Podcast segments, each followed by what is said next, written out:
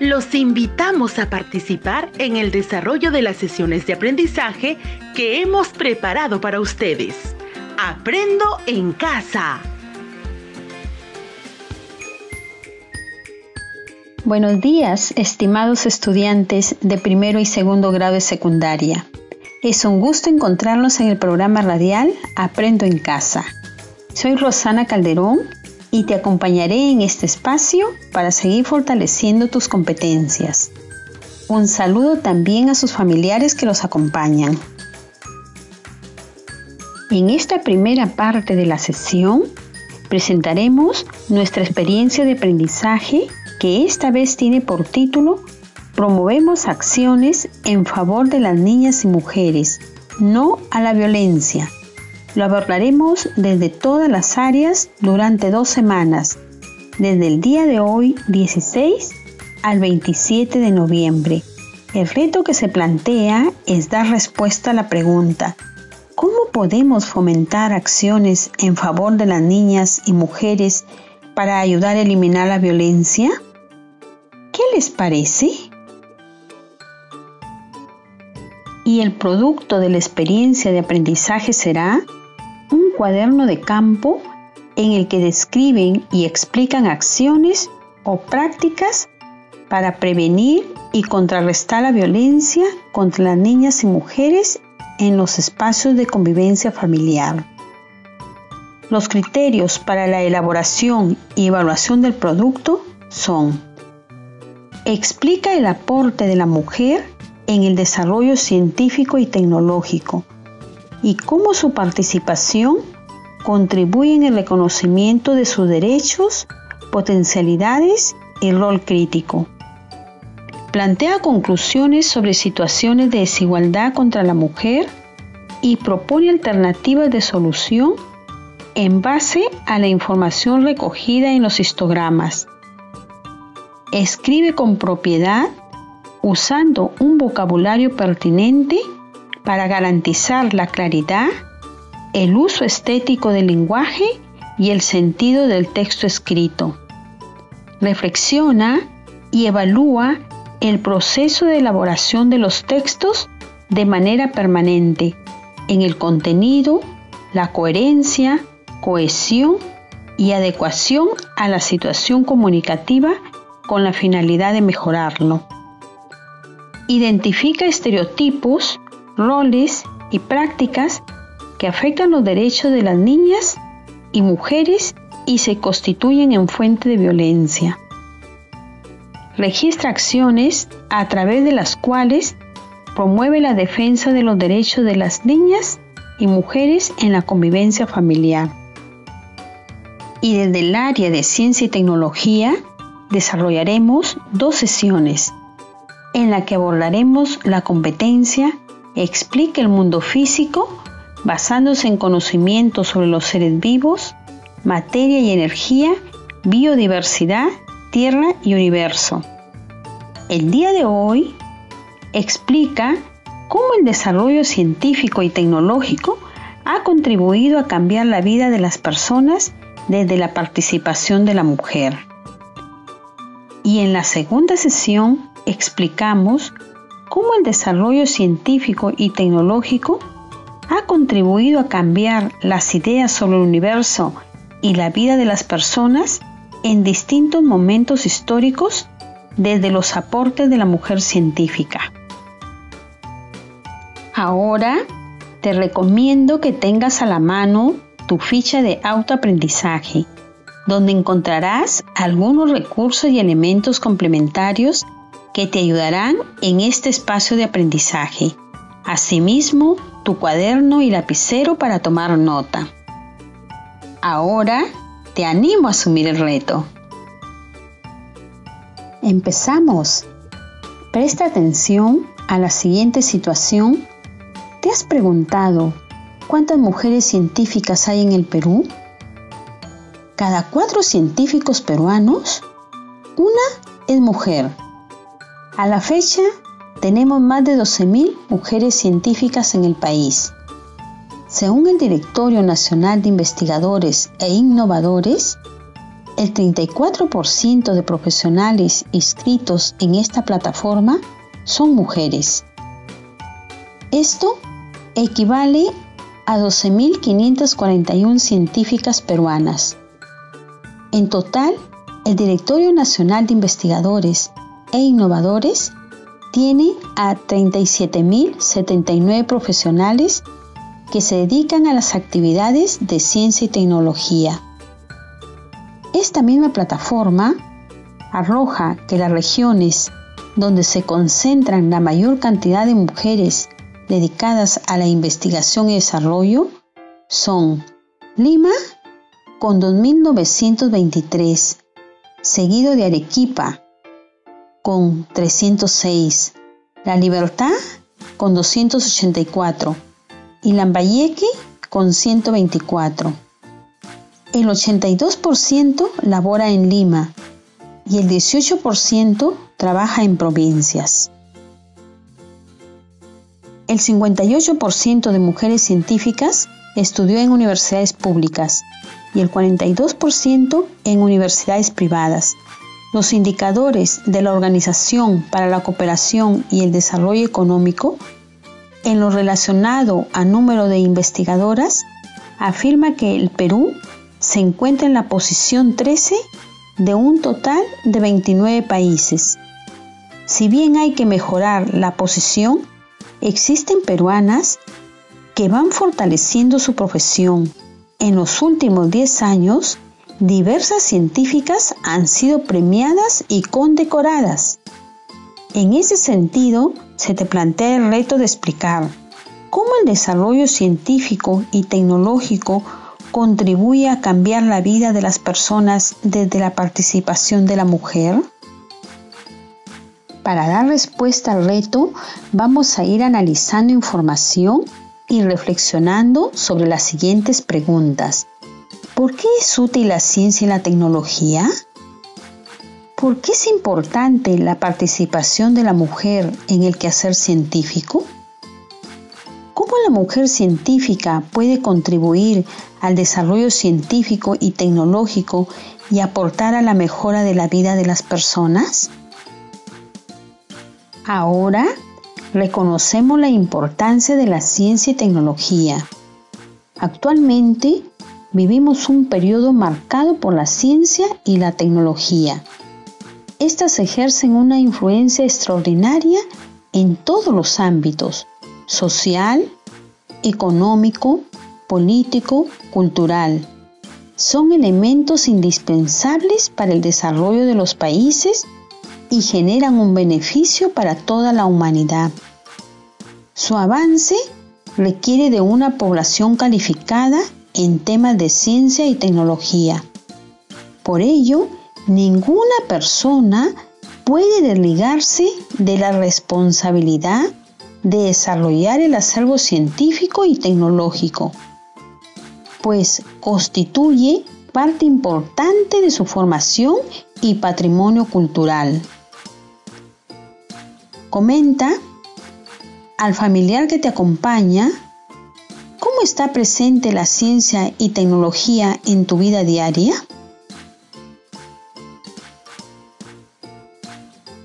Muy bien, has podido comprobar que la ciencia y la tecnología son parte de nuestra vida.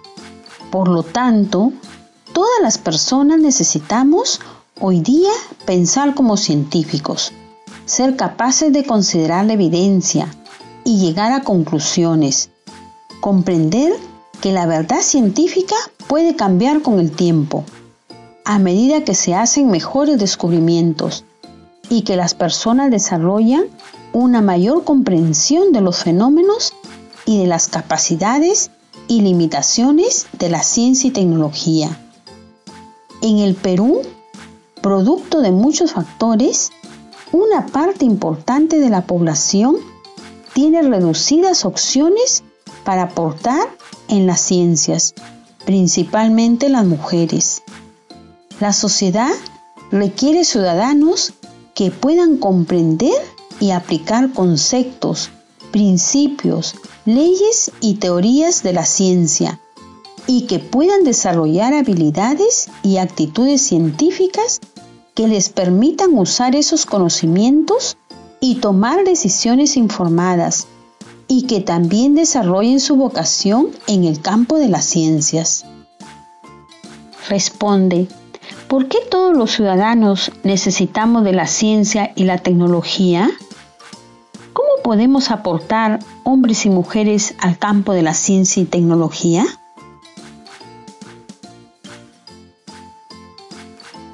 Ahora identificamos los aportes de nuestras mujeres científicas.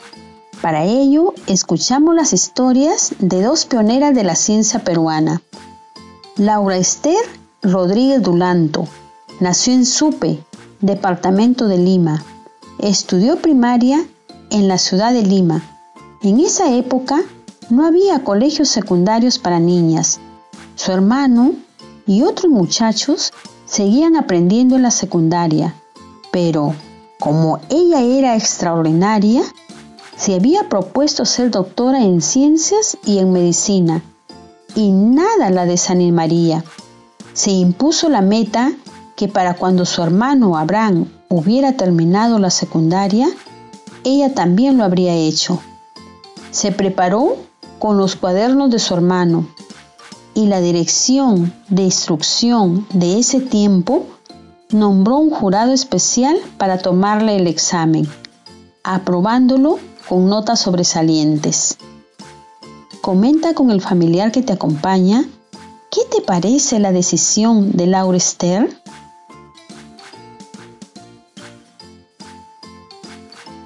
Luego, Laura Esther, con igual persistencia, se preparó e ingresó en mayo de 1892 a la Facultad de Ciencias de la Universidad Nacional Mayor de San Marcos, con el calificativo de 20, mereciendo comentarios del diario El Comercio, ya que era la primera mujer en el Perú que ingresaba a la universidad a la edad de 19 años.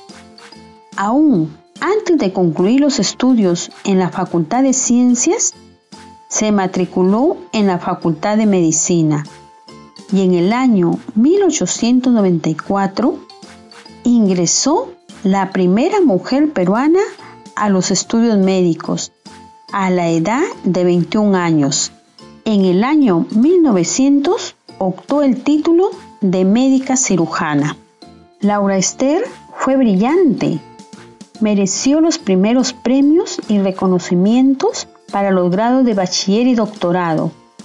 Se especializó en ginecología y publicó dos trabajos titulados Enorme quiste ovárico y fibromioma uterino.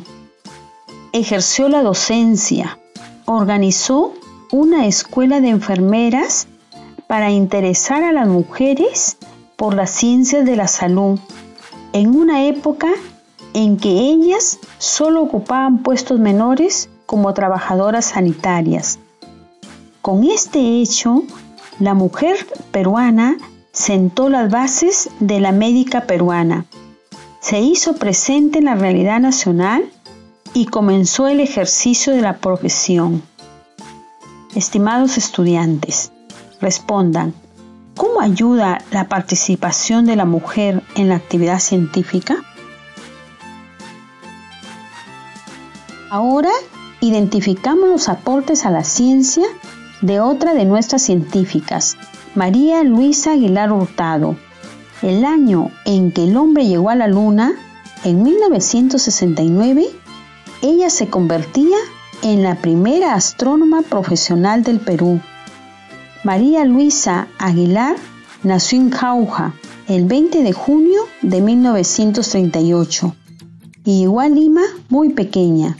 A los 20 años, contra lo que dictaban las normas de la época, ella decidió ingresar a la universidad, a la Escuela de Matemáticas de la Universidad Nacional Mayor de San Marcos. Pero poco a poco descubrió que su gran pasión era la astronomía, una especialidad que no se dictaba en nuestro país. Entonces, María Luisa se fue a estudiar a la Universidad Nacional de La Plata, en Argentina. Regresó en 1969 convertida en astrónoma, con una especialidad en espectroscopia estelar, atmósferas estelares y estrellas variables. Al año siguiente empezó a enseñar en la Facultad de Ciencias Físicas de la Universidad de San Marcos, donde fue docente e investigadora e impulsora de los estudios astronómicos en el Perú. Estimados estudiantes, comenten con el familiar que les acompaña qué les parece los campos de la ciencia que escogió María Luisa.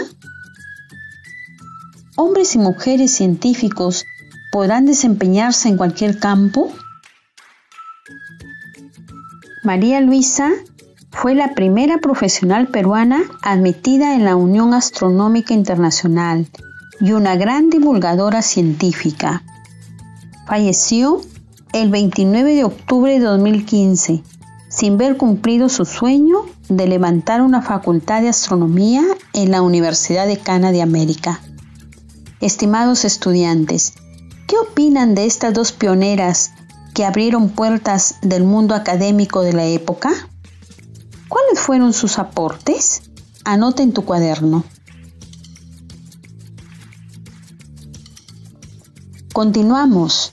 Analizamos el aporte en el conocimiento científico de dos científicas a nivel internacional. Marie Curie nació el 7 de noviembre de 1867 en Varsovia. Vivió la frustración de no poder ingresar a la Universidad de Varsovia ya que esta institución no admitía mujeres. Como recurso, Mary tuvo que recurrir a la llamada Universidad Volante, una institución clandestina abierta a las mujeres y que ofrecía a los jóvenes polacos una educación de calidad en su propio idioma. Ella es considerada la madre de la física moderna fue licenciada en física y matemáticas. Se convirtió a principios del siglo XX en la primera mujer en la historia en recibir un premio Nobel. El de física lo compartió con su esposo Pierre Curie, pero unos años más tarde, en 1911, recibiría el premio Nobel de Física. Comenta ¿Qué significado tendría en esa época que una mujer ganara tan importante reconocimiento? En julio de 1898, junto con su esposo, publicó un artículo en el que anunciaba la existencia de un elemento al que llamaron polonio, en honor al país de origen de Merle, y el 26 de diciembre de 1898, los Curie anunciaron la existencia de un segundo elemento, al que llamaron radio, derivado de un vocablo latino que significa rayo. En la investigación se acuñaron la palabra radiactividad. Las investigaciones de Merle Curie fueron pioneras, tanto que ni ella ni su esposo eran conscientes de los peligros a los que se exponían con la radiación. Se cree que la anemia que provocó su muerte fue a causa de los largos años dedicados a la investigación con radiación en su laboratorio. El radio tiene aplicaciones en medicina en lo que hoy llamamos radioterapia, es decir, la aplicación de radiactividad al cuerpo humano enfermo. Permite la lucha contra determinados tumores malignos, llamada radioterapia destructiva y también alteraciones de tipo inflamatorio o de tipo degenerativo, especialmente en la piel, algunos órganos internos y articulaciones, llamada radioterapia funcional. Responde, ¿por qué se considera importante este descubrimiento? ¿Cómo ayuda en la vida de las personas? Anoten en su cuaderno. Otra científica que es importante destacar es Rosalind Franklin, Nació el 25 de julio de 1920 en Londres. Cuando decide estudiar ciencias experimentales, su padre en primer momento no acepta, pero luego decide apoyarla. En 1941 se gradúa en química y física y de inmediato obtiene una beca de doctorado.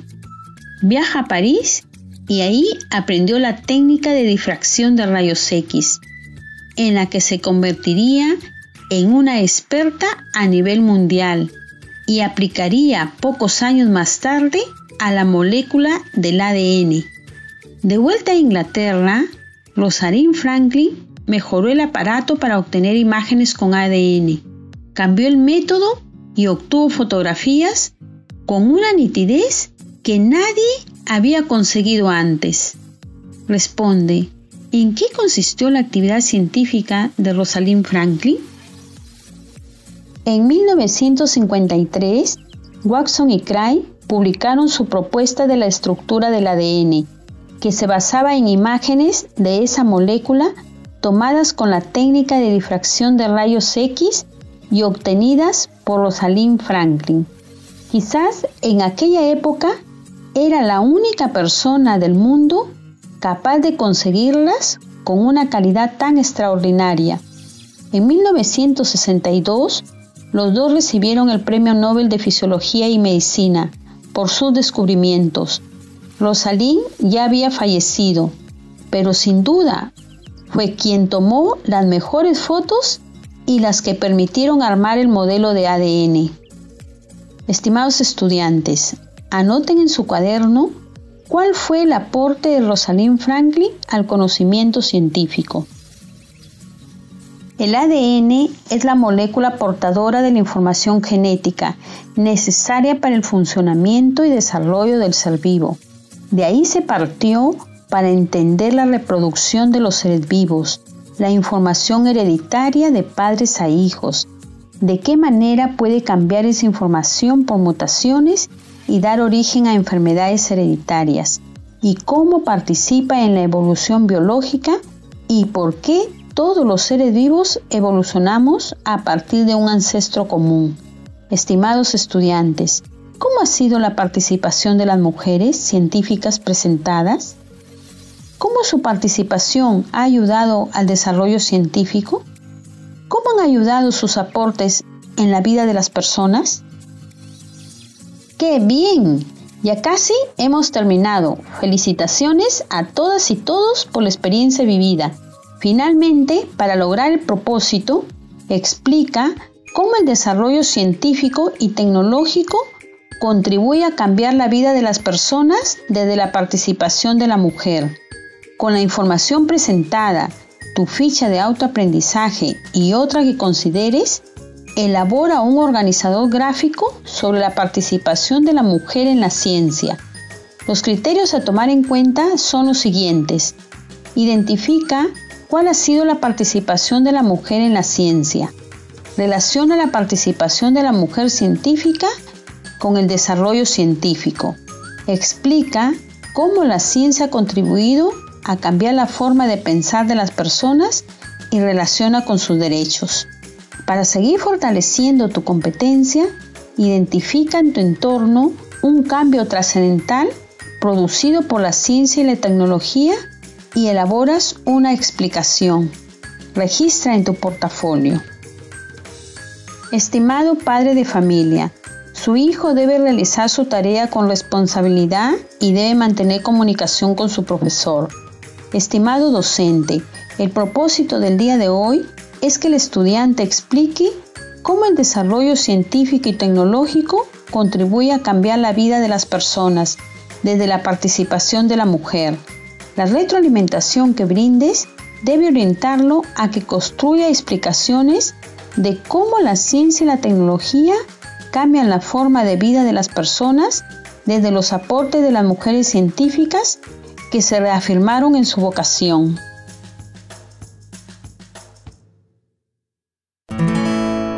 Esto fue Aprendo en Casa.